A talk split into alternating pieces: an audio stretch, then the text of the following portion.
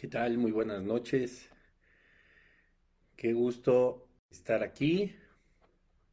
Gracias a Dios que ya estamos eh, una vez más en línea aquí conectados para nuestro fabuloso estudio de Tesalónica, el gran ejemplo. Em, ya veo que te están poniendo todos en línea aquí en Facebook, en Instagram también. Extrañé muchísimo hace una semana, pero por diversas razones no pudimos transmitir y estaba tan entusiasmado, pero bueno, pues hoy ya estamos este, una vez más, gracias a Dios, para poder ver eh, este nuevo capítulo de Primera de Tesalonicenses. Ya vamos avanzando.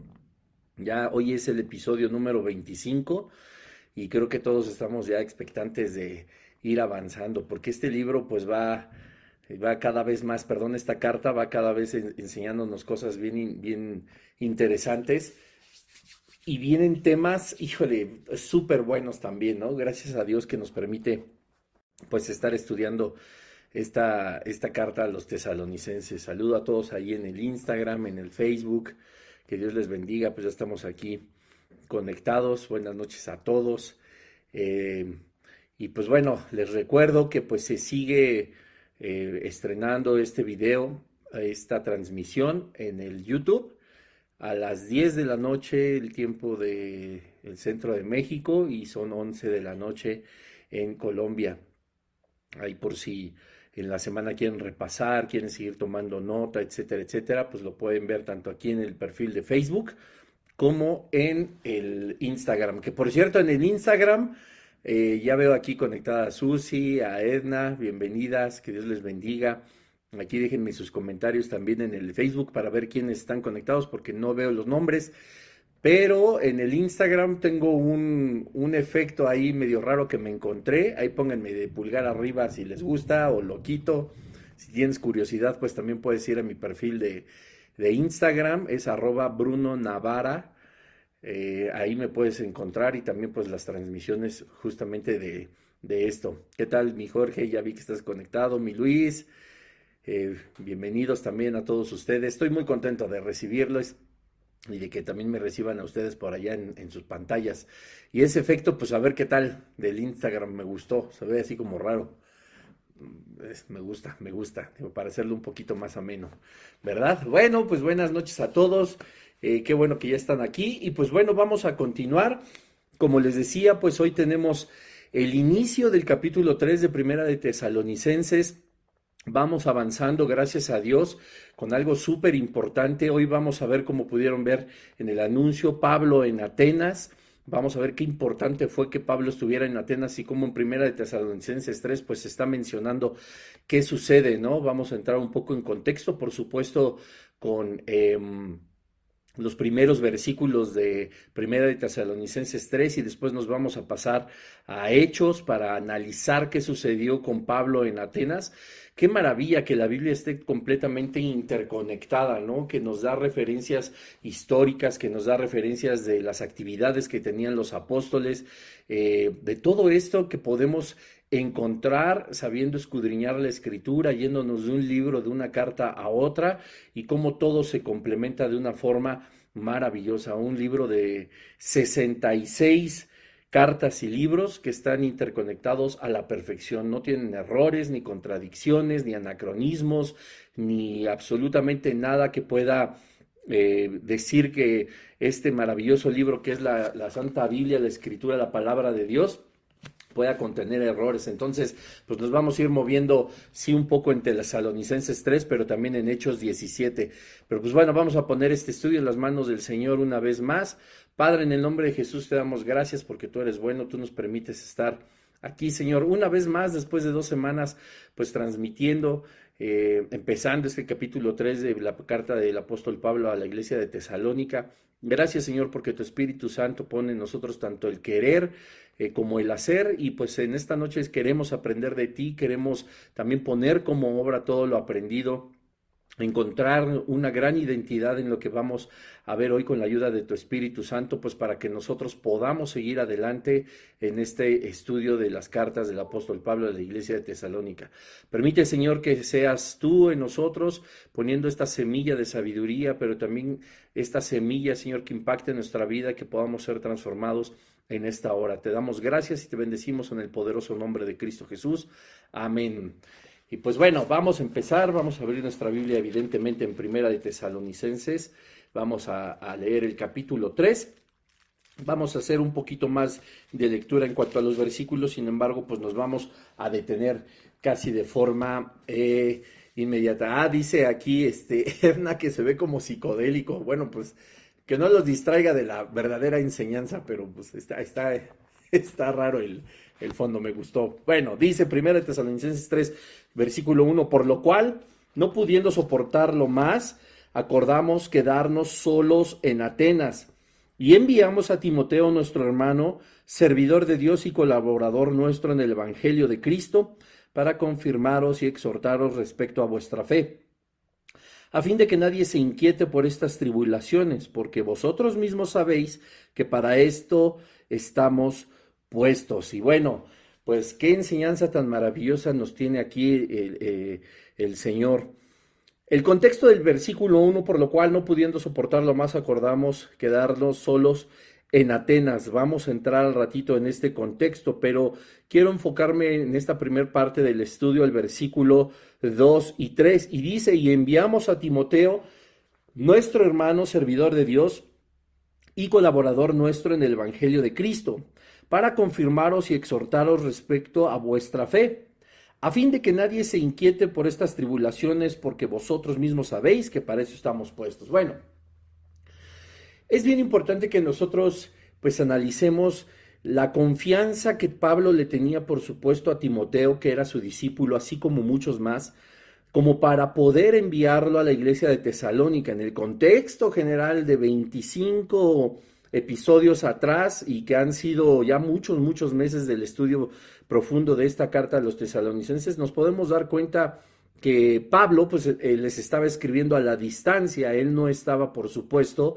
en Tesalónica, sino a la distancia les escribió esta carta y, suena evidentemente lógico porque estando en Tesalónica pues no habría necesidad de escribirles porque podría compartir con ellos en persona, lo cual anhelaba mucho el apóstol Pablo, lo hemos visto a lo largo de todo este estudio. Y una vez dice aquí, ¿no? Por lo cual, no pudiendo soportarlo más, acordamos quedarnos solos en Atenas y enviamos a Timoteo, dice, Timoteo es un embajador, por supuesto, y en primer lugar de Jesucristo, pero pues también del apóstol Pablo, porque es importante que comprendamos que él era, pues como dice aquí, un colaborador suyo en el Evangelio.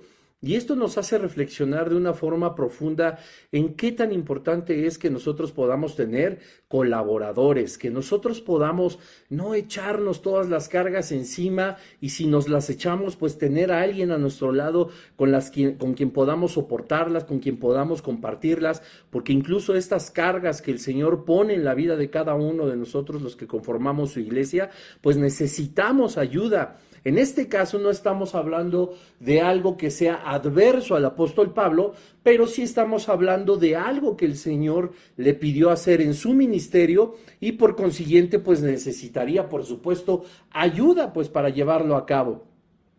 Asia Menor, toda la parte por donde estuvo el apóstol Pablo, por supuesto, eh, eh, eh, en, cuanto fue a Roma, en cuanto anduvo por las grandes ciudades como Tesalónica, por Éfeso, etcétera, etcétera, eran territorios tan grandes que él no podía solo, por supuesto, llevar el Evangelio de viva voz y por eso las cartas que a distancia hablaban lo que el corazón de Dios había, perdón, lo que el corazón de Pablo había sentido de parte de Dios y era un elemento fundamental pero era todavía más fundamental contar con más obreros, como habla bien Jesucristo en el Evangelio de Mateos, que necesita para la mies muchos obreros, pues los, las ciudades eran grandes, grandes distancias y no podía estar, pues evidentemente nadie es omnipresente, sino solo nuestro Señor y único Dios y Salvador. Y ellos no podían, por supuesto, estar en todos lados enseñando del Evangelio, pero no solo enseñando, sino también ministrando y predicando y manteniendo el Espíritu de Dios vivo en la, en, la vida de todas las personas que pertenecían a la iglesia, en este caso de Tesalónica. Y Pablo pues hacía más discípulos, por supuesto, tenía gente muy cercana, tenía muchos allegados, en este caso pues era Timoteo a quien le encargaba ir cuando Pablo estaba en Atenas, le encarga a Timoteo ir porque a él le había costado mucho trabajo determinar quedarse en Atenas y ahorita vamos a ver la razón del por qué. Y aun cuando, como lo hemos visto en los episodios anteriores, Pablo amaba con un amor profundo, un amor entrañable, verdadero a la iglesia de Tesalónica, los tesalonicenses, no podía en ese momento llegar a ellos y acercarse. Entonces, en su representación, pues manda a Timoteo, que como hemos visto en las cartas primera y segunda de Timoteo, que estaría padrísimo que esta noche las pudieras leer y meditar un poco además de todos tus estudios que yo sé que tienes, te vas a dar cuenta que Timoteo era una persona puesta en la vida de Pablo por Dios para poder continuar la obra que Pablo estaba haciendo. Y te decía hace un momento, es tan importante que nosotros podamos contar también con personas así, porque la obra de Dios es una obra monumental, es una obra portentosa, es algo que demanda mucho tiempo, muchas actividades, muchas cosas en las cuales estar concentrado y tener el control absoluto de ellas a través, por supuesto, de la ayuda de Dios, pero pues finalmente seguimos siendo carne, seguimos siendo humanos que sí, con la capacidad que el Espíritu Santo nos da de pastorear iglesias, de disipular personas, de ir y predicar el Evangelio, de organizar, de organizar eventos, de organizar todo lo que lleve la voz de Dios, es también muy importante comprender que no siempre podemos hacerlo todo nosotros. Y qué cosa tan profunda y qué idea tan maravillosa nos enseña el apóstol Pablo presentando a Pablo con unas, perdón, a Timoteo con unas credenciales avasalladoras que no podía, por supuesto, ya la iglesia de Tesalónica, después de haber leído la carta que lógicamente estaba en poder de de los tesalonicenses para darle lectura y cómo lo presenta. Dice, hemos enviado a Timoteo, nuestro hermano, primero, ya, como tú, como yo, todos somos hijos de Dios, nosotros somos hermanos. Ojo, hijos de Dios, aquellos que le hemos recibido y reconocemos a Jesucristo como nuestro único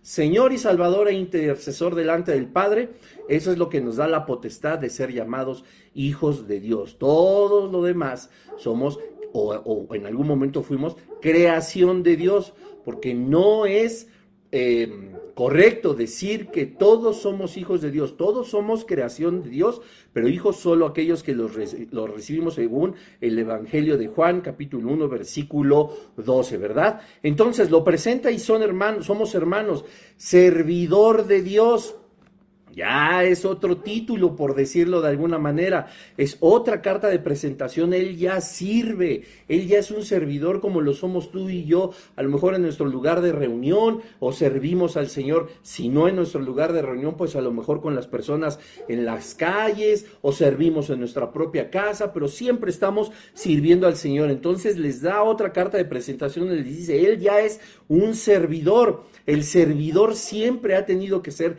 aprobado por las autoridades espirituales, pero por sobre todas las cosas haber, haber sido llamado primeramente y lo más importante por Dios. Y dice, por tercera carta de presentación y colaborador nuestro en el Evangelio de Cristo. Es decir, él tenía ya todas las bases que formaban al apóstol Pablo también como para hacerse colaborador de él, que seguía su misma identidad, que seguía sus mismos pasos, que evidentemente vivía una vida en Cristo como lo vivía Pablo, es decir, era un verdadero discípulo y ya colaboraba con él. A veces nosotros pues por la misericordia de Dios podemos ayudar y colaborar a nuestros líderes, a nuestros pastores, porque cuentan con nosotros y estamos formados con la misma eh, instrucción espiritual de parte de Dios, con la misma idea, con la misma línea, con el mismo objetivo que se puede plantear durante semanas, meses o incluso años, ¿verdad? Entonces tenemos la bendición muchas veces de compartir el Evangelio, de ayudarlo a coordinar un evento, de, de incluso servirles de una forma pues más particular, como pues transportándolos o, ayudándoles en, algunas tareas, puesto que son los, los siervos del Señor y el Señor nos ha enseñado que nosotros debemos de ver a todos como superiores a nosotros mismos y servimos a, nuestros, a nuestro prójimo. Y dice el apóstol Pablo aquí, justamente de Timoteo, él ya era colaborador mío, era en quien Pablo confiaba plenamente, donde el Dios también había depositado su confianza, pues había sido Timoteo también llamado por el Señor. Y dice, eh, colaborador nuestro en el Evangelio de Cristo, para confirmaros y exhortaros respecto a vuestra fe. Vean qué cosa tan impresionante. Esta carta cuando era leída a los tesalonicenses, ellos deberían o debieron haber entendido que esta carta representaba la voz de Pablo, la voluntad de Pablo, por supuesto, guiada por el Espíritu Santo y por Dios, y le estaba dando autoridad como si fuera Pablo mismo a Timoteo, le estaba diciendo, él va en mi representación, yo me muero de ganas por verlos, pero ahorita no puedo, tengo que estar en Atenas jalándole las orejas a a más, gente, así como alguna vez a ustedes, así que yo mando a Timoteo, que ya es servidor de Dios, es colaborador mío, y le otorgo, le delego esta autoridad que yo tengo como pastor de todos ustedes para que los confirmen en el Evangelio, es decir, siga predicando, siga resolviendo sus dudas, siga, eh, exhortándolos, por supuesto, como dice aquí el versículo 2, y exhortarnos respecto a vuestra fe. Pablo no mandó a Timoteo para que se metiera en tu vida privada, para que se metiera en la política, para que se metiera en los negocios, en el comercio. No, todo era con respecto a la fe. Dice Pablo, envío a Timoteo como si fuera yo mismo a hacer la labor que yo haría estando en la presencia de ustedes los tesalonicenses. Qué cosa tan maravillosa, porque pues nos damos cuenta de los grandes personajes de la Biblia y qué privilegio verdaderamente, pues tener esa, esa esa posibilidad de representar a quien te formó como un discípulo, a quien te formó como un seguidor de Jesucristo y decir, bueno, ahora todo lo que has visto como ejemplo que yo tuve del Señor Jesús y de los apóstoles, eso tú ya lo estás viviendo, lo veo reflejado en ti, veo tus frutos, los que están establecidos en Gálatas 5, veo por supuesto el don de Dios que está establecido en Primera de Corintios y que el Espíritu Santo ha determinado poner sobre ti, es una confirmación maravillosa de que eres hijo del Señor, eres servidor del Padre y ahora colaborador mío. Qué privilegio. Para la gloria de Dios y, para la, y por la misericordia del mismo Padre, Timoteo, por supuesto, había aceptado la encomienda. Llevar la carta y decirles, yo vengo en representación de Pablo, aquí están las credenciales, aquí está la autoridad, la autorización que él me dio para estar eh, pastoreando su vida espiritual. ¿Verdad? Dice el, versículo 2, para confirmaros y exhortaros respecto a vuestra fe.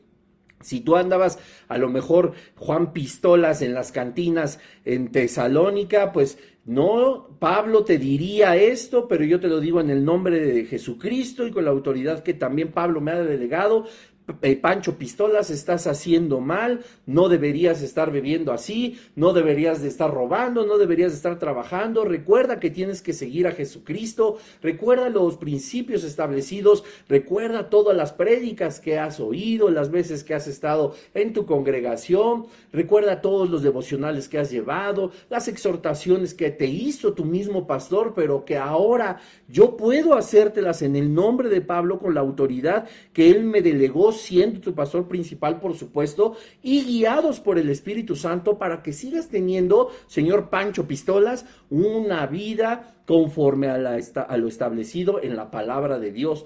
Timoteo era muy joven, Recuerden leer primera y segunda de Timoteo y van a ver qué tan joven era y cómo Pablo seguía confiando en él y lo animaba y le decía que nadie tenga o que nadie te menosprecie o que nadie te vea como menor porque seas muy joven. No, más bien habla el Evangelio con la autoridad que Jesucristo nos ha dado a todos, incluyéndonos a todos los que tomamos el estudio de Tesalónica. Y fíjense, qué padre y qué importante es como dice el versículo 3, la razón por lo que lo hace Pablo.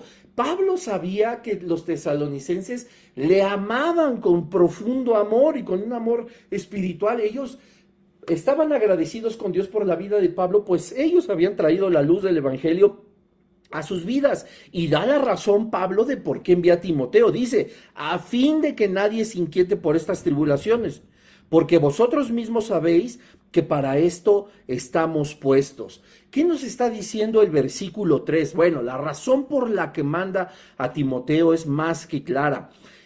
Y dice, yo los mando a ustedes para que no se inquieten en estas tribulaciones. Pablo estaba consciente, ojo, como lo hemos visto en los episodios pasados, Pablo estaba consciente de lo que los tesalonicenses eran conocedores de las tribulaciones que Pablo estaba atravesando en Atenas y que pasarían y seguirían pasando y que ya habían pasado en Berea, etcétera, etcétera, y la persecución de aquellos ociosos tesalonicenses. Ellos sabían que Pablo estaba sufriendo alguna tribulación y ellos se estresaban, se preocupaban, les daba ansiedad y decían, no, no, es que, ¿por qué, ¿por qué nos vamos? Algo está sucediendo con Pablo, ¿por qué no vamos todos a Atenas y lo rescatamos? ¿Por qué no vamos a Berea y, hacemos una manifestación o a ver qué hacemos para que Pablo esté seguro? Y lo amaban tanto que lo que le podía pasar a Pablo les preocupaba mucho a los tesalonicenses. Y les decía, yo estoy mandando a Timoteo para que hable en mi nombre, para que siga fortaleciendo su fe con la palabra de Dios, con el poder del Espíritu Santo. Dice, a fin de que ustedes no se inquieten por estas tribulaciones que estoy atravesando. Dice, porque vosotros mismos sabéis que para esto estamos puestos. Pablo ya había enseñado a los tesalonicenses que el ser un apóstol de Jesucristo, que el llevar el Evangelio, las buenas nuevas, que el confrontar a las personas, exhortar a la gente, iba a traer a su vida tribulación. Y Pablo, los tesalonicenses, perdón, ya sabían que hacer esta práctica y estas obras en el Evangelio traen como consecuencia la tribulación. Y Pablo les dice, porque en esto, para esto ya estamos puestos. Ustedes saben que para esto el Señor nos llamó, para pasar tribulaciones, para pasar persecución, ofensas, burlas, rechazo, persecución, etcétera, etcétera. Dice, no se preocupen porque pues nosotros ya estamos puestos para esto. ¿Me explico? Nosotros, y, Timoteo tenía que hacerles ver a la luz de las escrituras, de esta misma carta, de todo lo que ya conocían del poder de Dios y que Pablo ya les había enseñado desde su llegada a Tesalónica, la cual pasó semanas y semanas eh, eh, eh, compartiéndoles el Evangelio. Dice, ustedes ya saben que yo a esto me dedico y que predicar el nombre del Señor va a traer como consecuencia todas estas tribulaciones. Y miren, por ejemplo, dice que era para confirmarlos y exhortarlos y aparte para que Timoteo les dijera, tranquilos, el apóstol Pablo ya sabe que eso es lo que va a suceder. Y dice, por ejemplo, aquí el versículo este, 3, dice, a fin que nadie se inquiete. Esta palabra inquiete en el original griego significa sacudirse, sacudirse de forma rápida y e incluso en la concordancia exhaustiva, el diccionario Strong del griego, pone entre paréntesis un ejemplo de cómo esta inquietud se puede manifestar en las personas. Llegas a estar tan preocupado, tan inquieto, que esto es que te puedes llegar a sacudir. Y Strong lo que hace es decirte, este, esta forma de sacudirte es como la colita de un perro.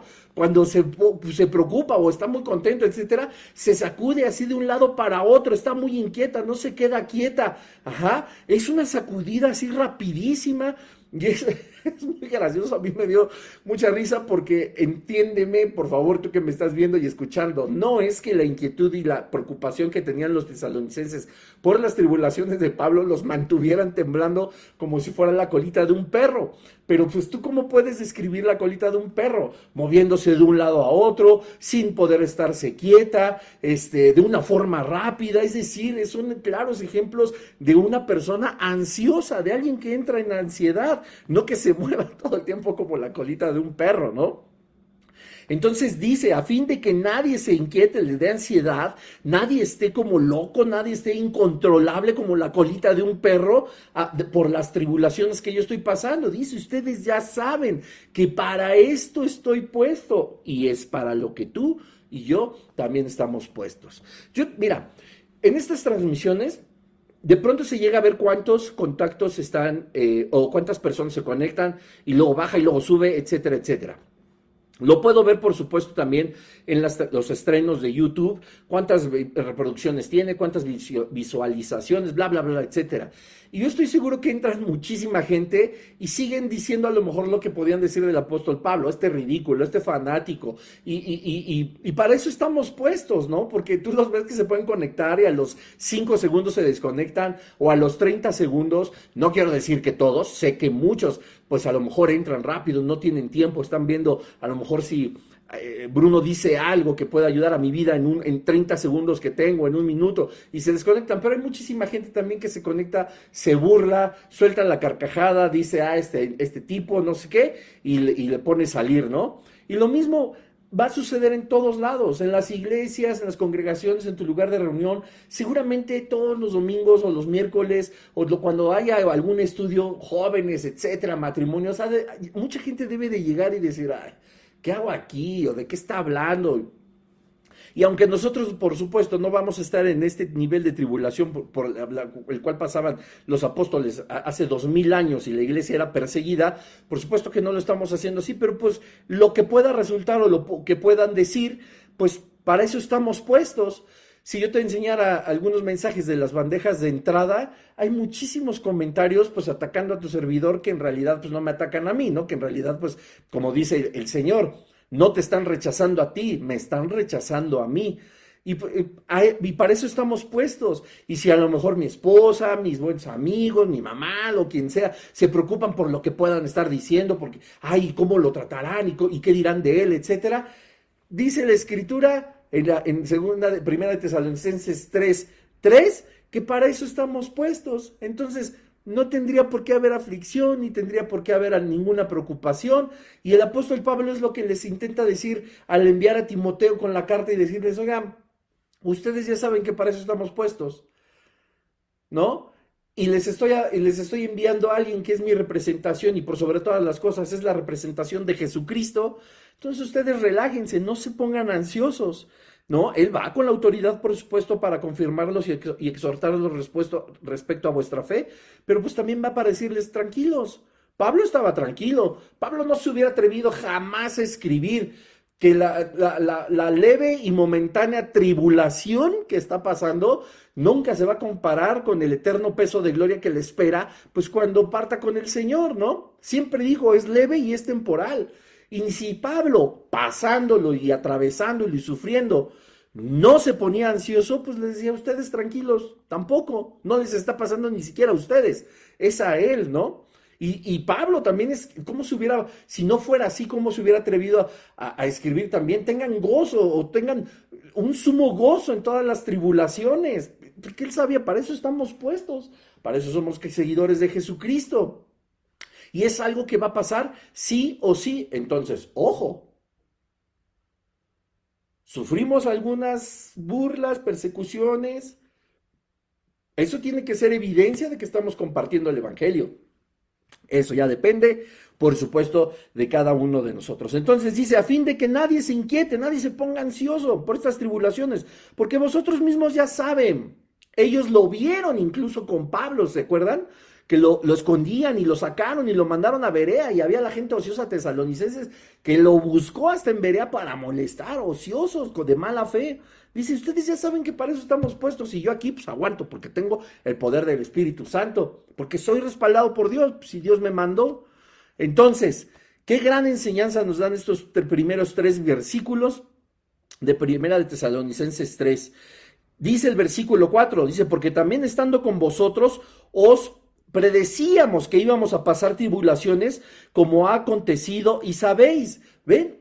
Él mismo Pablo les decía en Tesalónica, tengo que ir, tengo que ir a Colombia, tengo que ir a México, tengo que ir a Guatemala, tengo que ir a Estados Unidos, tengo que ir a Perú, tengo que ir a Ucrania, tengo que ir a, a, donde tú me digas, ¿no? A Sudáfrica, a, a Costa de Marfil, tengo que ir a China, tengo que ir a Japón. ¿Y saben qué? tesalonicenses, me va a pasar esto, me van a perseguir, me van a azotar, me van a querer matar, me van a...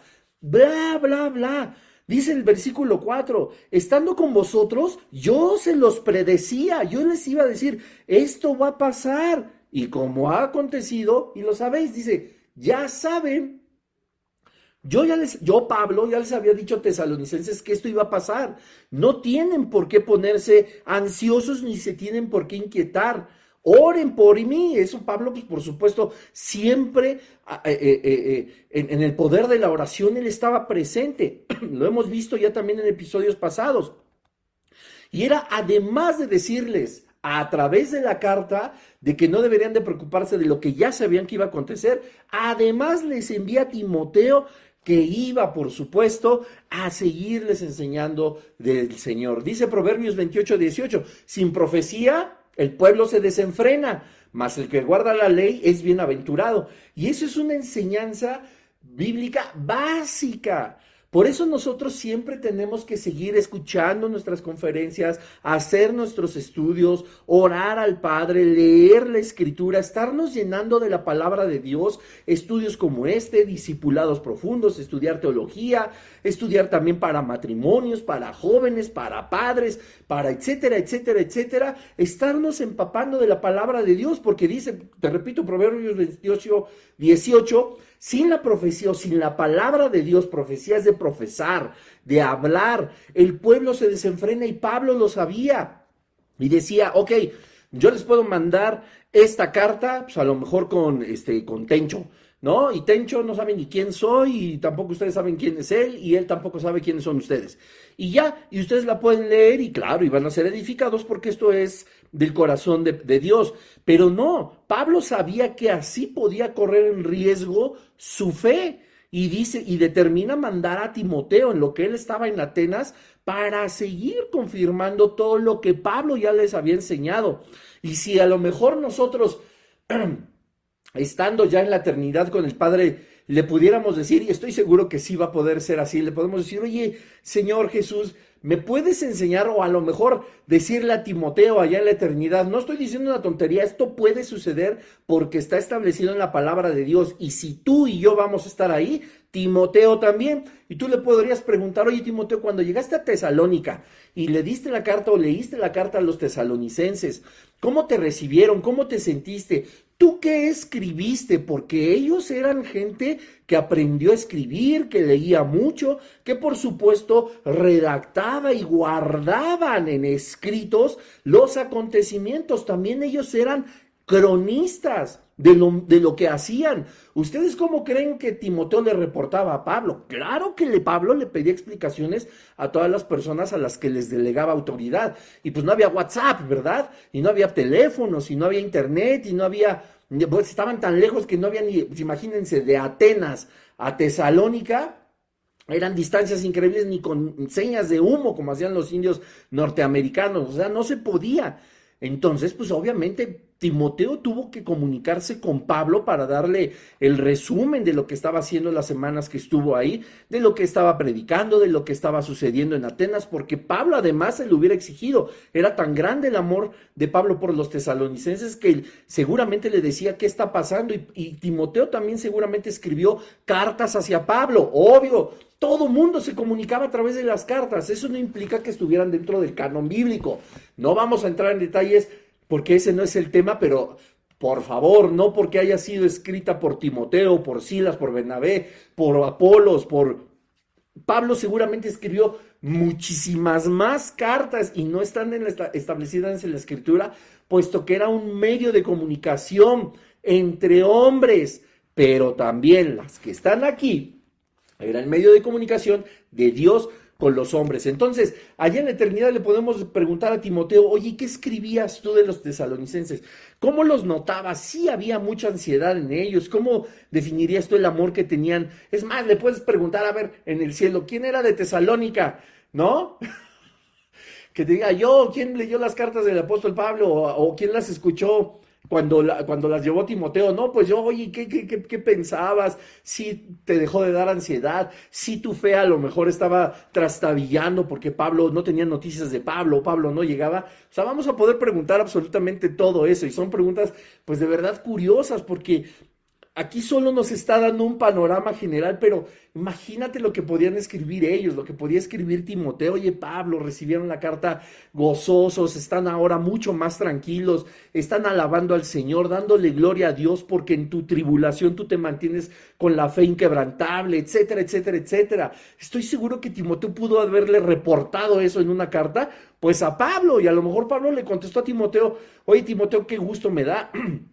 Sigue adelante, este, te encargo ahí a Pancho Pistolas que ya no vaya a la cantina, etcétera, etcétera, eh, exhórtalo, ¿no? Eh, y no sé, o sea, son, son historias tan maravillosas que, que seguramente, o estoy seguro, por supuesto que se dieron, pero que claro, no están establecidas en la palabra de Dios porque era la forma de comunicación también entre hombres, y no estas, como te repito, como era de Dios con los hombres. Entonces, porque también estando con vosotros os predecíamos que íbamos a pasar tribulación, como ha acontecido, y sabéis, versículo 5, por lo cual también yo pudiendo soportar, no pudiendo soportar más, envié informarme de vuestra fe, no sea que hubiese tentado el tentador y que nuestro trabajo resultase en vano. Vean qué cosa tan maravillosa porque también él estaba pidiendo razón de lo que había pasado, saber si el tentador, es decir, el diablo, Satanás, que, híjole,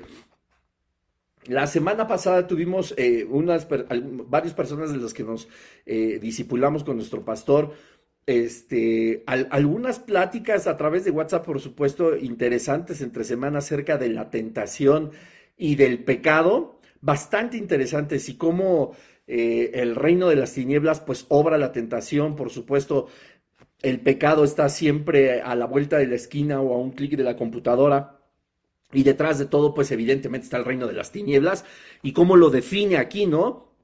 No sea que os hubiese tentado el tentador y que nuestro trabajo resultase en vano. Pablo estaba preocupado porque no hubieran perdido la fe y que no hubiera llegado alguien más con un evangelio diferente o las personas tan sabias y tan cultas que se sentían muchos, pudiera convencer a las personas y robar la semilla del Evangelio y de que pudieran apartarse, ¿no? O sea, y Pablo le está diciendo aquí, por lo cual yo, no pudiendo soportar más, o sea, como decimos en México, se me cosían las habas, envié para informarme de vuestra fe, ¿ven? Tenía que o regresar Timoteo o irle mandando cartas para informarle.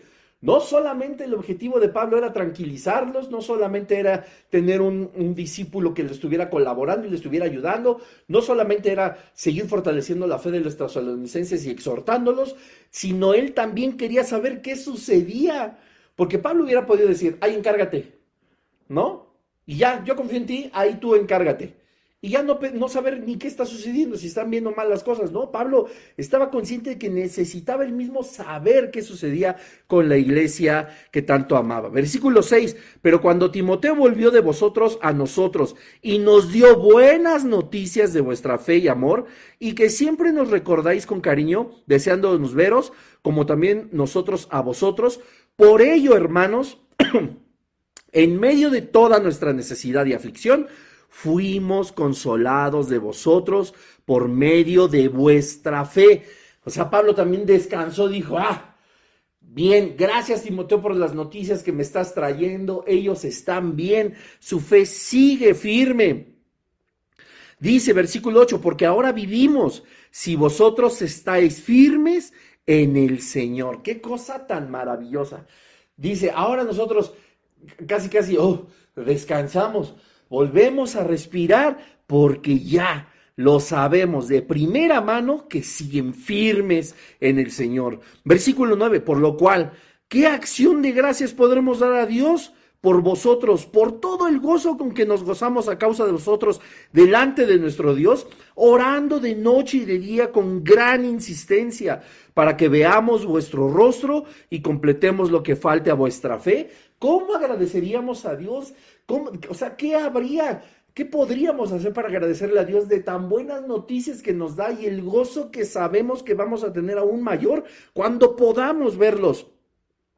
Dice el versículo 11, más el mismo Dios y Padre nuestro y, y, nuestro Señor Jesucristo dirija nuestro camino a vosotros. Vean la oración. Ellos estaban contentos de que su fe seguía bien. Él ya no tenía la angustia del apóstol Pablo quizá de decir, ay no, pues cómo estarán. A ver, ve Timoteo, ah, qué bueno que están bien, sabíamos que, el, que el fruto había sido... Eh, exponenciado por el Espíritu Santo de nuestro Padre. Qué bueno que siguen en el Señor. Deseamos verlos con esta alegría, ya no con esta, esta cuestionante o esta interrogante de cómo estaban ustedes preocupados, preocupados, no ansiosos como ellos, porque Pablo se contradeciría, preocupados, ocupándose antes de saber de las noticias de que el Satanás no los hubiera engañado.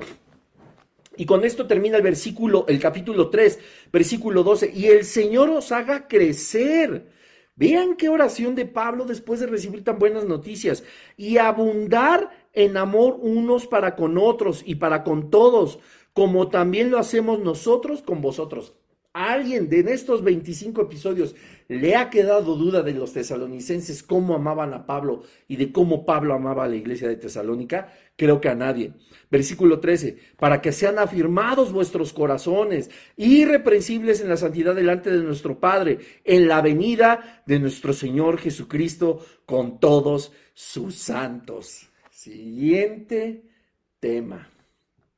Vean cómo termina el capítulo 3. Híjole, para que sean afirmados vuestros corazones, irreprensibles en santidad delante de Dios nuestro Padre. ¿En dónde? En la venida de nuestro Señor Jesucristo con todos sus santos. ¿Sí? Acertaste, adivinaste. Nuestro siguiente tema es la venida del Señor con todos sus santos. Se va a poner increíble. Bueno, y rápidamente vamos a ver qué sucedía con Pablo en Atenas. Acompáñame a Hechos 17. Vamos al libro de los Hechos 17, versículo 15.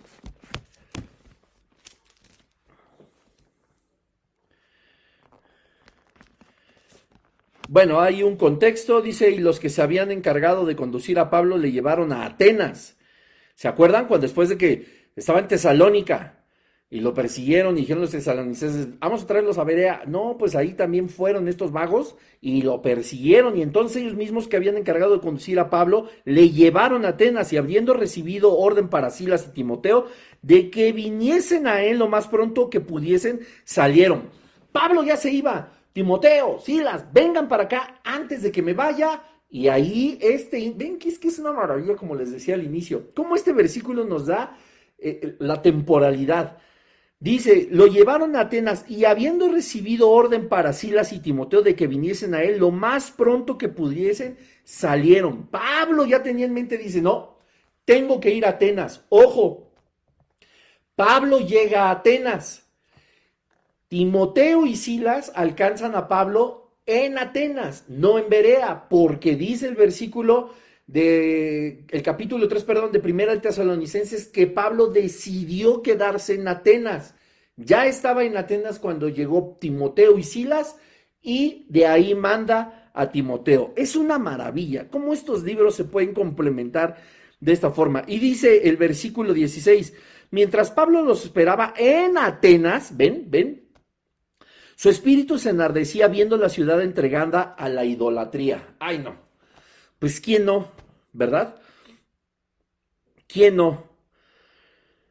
Pablo, recorriendo todas las ciudades, sabiendo que todo ser humano es recurrente a buscar una vida espiritual y él habiendo conocido a Jesucristo de frente, él habiendo escuchado su voz, él habiendo, habiendo puesto en peligro durante tanto tiempo ya su vida, viendo cómo el Espíritu del Padre eh, eh, em, llevaba a la gente a conocer a Jesucristo, pues estaba enamoradísimo. El Espíritu Santo de Dios en él se movía de una forma impresionante. Él era un verdadero siervo del Señor y como se le conoce, era el gran león de Dios, el que era imparable al predicar la palabra del Señor donde ponía tanta atención en el, evangelismo, por supuesto en todas las, en todos los dones que Pablo Pablo tenía de parte del Señor, pero él mismo dijo, ay de mí si no predicara el Evangelio. Y he insistido sé mucho en estas semanas acerca de la predicación del Evangelio y de todas las oportunidades que tenemos y cómo pues no lo hacemos. Y a veces ponemos pretextos tan absurdos, tan risorios, tan pueriles, y no compartimos la palabra del Señor. Entonces, imagínate el apóstol Pablo, dice, mientras Pablo los esperaba en Atenas, su espíritu se enardecía viendo la ciudad entregada a la idolatría. Pero ojo, híjole, es que hay mucho que decir de, de Pablo en Atenas. Se me hace que nos vamos a ir a una segunda parte, amados discípulos, amadas discípulas. Y aunque sé que hace unos minutos les dije que nuestro próximo tema iba a ser la venida de Jesucristo con todos sus santos, sí va a ser nuestro siguiente tema, pero no necesariamente lo vamos a ver la siguiente semana. Yo te, sé que tengo todavía algunos minutos, pero no sé si sea bueno dejar a la mitad pues el, el tema real que era Pablo en Atenas o dejarlo para la siguiente semana. Hay muchísimo que decir. Te repito, como dice el versículo 16, mientras Pablo los esperaba en Atenas, su espíritu se enardecía viendo la ciudad entregada a la idolatría. Aquí cabe reflexionar que está hablando de su espíritu, y si tú puedes ver en tu Biblia, evidentemente en Hechos 17, 16, espíritu es con E minúscula. Él está, la Biblia está hablando del espíritu de Pablo, no del espíritu de Dios, sino de su espíritu. Recordemos que nosotros tenemos dos espíritus. La palabra nos enseña que el Espíritu Santo de Dios le da convencimiento a nuestro espíritu de que somos sus hijos, es decir, tenemos dos. Pero algo más importante para reflexionar es que Pablo dice aquí, mientras Pablo los esperaba en Atenas, su espíritu se enardecía. Ojo, está muy interesante esto porque la Biblia no dice que su alma, la Biblia no dice solamente que se enardecía, haciendo alusión al alma, donde están nuestras emociones, donde están nuestros sentimientos, donde están todos nuestros pensamientos, nuestros propósitos. No, él habla de su espíritu. ¿Y cómo es que el espíritu se puede enardecer cuando sabemos que el enardecimiento, la molestia, el enojo, incluso el enojo santo, se manifiesta a través del alma y no de nuestro espíritu? Eso está de verdad para seguir haciendo el mensaje la siguiente semana. Decía, su espíritu se enardecía viendo la ciudad entregada a la, entregada a la idolatría. Ahora, ojo, y te voy a adelantar un poquito. Lo vamos a dejar para la siguiente semana, aunque este mensaje aún le queden unos minutos. No quiero, no quiero detenerme a la mitad. Mejor lo vemos la siguiente semana. Dice, viendo a la ciudad entregada a la idolatría. Ahora, ojo, aquí vamos a empezar a reflexionar qué tipo de idolatría, porque vamos a ver que Atenas no conocía a Jesucristo, que, que Atenas era una cultura donde incluso existe el espíritu de Grecia, que pues tampoco es el tema, pero si quieren eh, eh, investigar un poco, investiguen sobre el espíritu de Grecia. Y hablaban ellos acerca de la perfección del cuerpo, pero también acerca de la perfección del pensamiento y de la mente. Y cuando aquí nos dice que estaban entregados a la, idolatría, no quiero decir que no había la manifestación de todas las obras de la carne. Por supuesto que las había, pues eran carne. Y Gálatas 5 las describe a detalle. Pero hablando de esta idolatría, también debemos nosotros de comprender que no todo estaba tan putrefacto, evidentemente, en Grecia. ¿Y cómo es que hubiera idolatría si no conocían a Jesús? Y ojo, tampoco conocían a Jehová, porque estamos hablando apenas unas décadas después de Cristo. Y la cultura griega, que incluso era la predominante en el idioma, hace dos mil años y tú tienes que saber que el Nuevo Testamento está escrito en griego y tienes que saber que ahora, como ahora es, eh, o durante mucho tiempo ha sido el idioma oficial en el planeta, el inglés, antes por supuesto era el griego. Y ellos tampoco conocían de Dios, como nos lo va a enseñar el versículo 23 de Hechos 17. Y es a quien Pablo les viene a presentar. Entonces, valdría mucho la pena establecer a qué tipo de idolatría se refiere Pablo. Así que Pues eh, sí, aquí como mi buen hermano y super amigo Luis, dice, ya se clavó. Créanme, yo también estoy súper clavado, dice, échate otra hora, pero pues no, hay que ser respetuosos de los tiempos y así sirve que vamos preparando nuestro corazón para la siguiente semana. Yo estoy muy entusiasmado por lo que Dios tiene que decirnos. Va a haber, pues, Pablo en Atenas, segunda parte. Eh, y entonces, si es la voluntad de Dios, hasta dentro de dos semanas veremos este portento de tema que es la segunda venida, la venida de Jesucristo con todos sus santos. Perdón, no los quiero confundir. Vamos a hablar eh, el papel de los santos, por supuesto, en la venida de Jesucristo y qué va a suceder con nosotros, porque está hablando de ti y de mí. Y somos nosotros sí o sí. Nadie se va a quedar cuidando la casa en el cielo, nadie se va a quedar este pues holgazaneando, siendo un aragán viendo la tele en el cielo, mientras viene el Señor Jesús con algunos de los santos. No, venimos todos. Entonces también va a estar súper interesante. Pues bueno, son, faltan nueve minutos para las nueve, para las diez en Colombia, así que pues vamos a dejarlo aquí. Eh, estoy muy entusiasmado, de verdad. Yo sé que Dios nos va a seguir hablando de algo maravilloso la siguiente semana. Y vamos a orar. Padre, en el nombre de Jesús te damos gracias porque tú eres bueno. Te pedimos, Señor, que este fuego que tú pones en nosotros al estudiar tu palabra siga constante, Señor, no solo los lunes, Padre, sino todos los días de la semana y en toda hora, ya sea en nuestro lugar de reunión, en nuestra lectura diaria de las escrituras, en nuestros devocionales, Señor, que tú nos hables de tal forma que sigamos impetuosos, desarrollando este, esta hambre por conocerte cada vez más.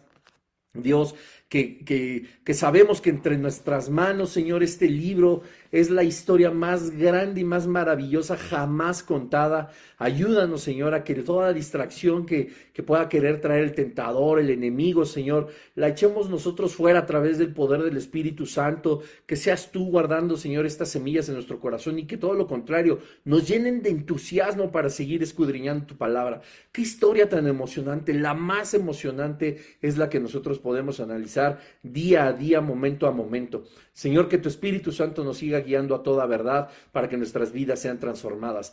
Te pido una vez más, Señor, que tú nos ayudes a que nuestras palabras también impacten la vida de más personas, nuestra vida, Señor, sea ejemplo también a aquellos que no creen, pero también a aquellos que nos siguen, Señor, a aquellos que, que, ya creen en ti que pertenecen a tu reino. Te damos tantas gracias en esta noche porque tú has sido bueno y eres asombroso como siempre, Señor Jesús. En tu nombre oramos. Amén. Y pues bueno, muchas gracias a todos. Qué buen regreso, espero que estén todos de acuerdo. Fue una maravilla este estudio. Compártanlo, ya saben, al ratito se va a transmitir en, en, como estreno a las 10 de la noche en México, 11 de la noche en Colombia, en mi página de YouTube. Y ahí este, todo lo que puedan comentar siempre será leído y bienvenido. Que Dios les bendiga y que tengan muy bonita noche. A cenar. Sí.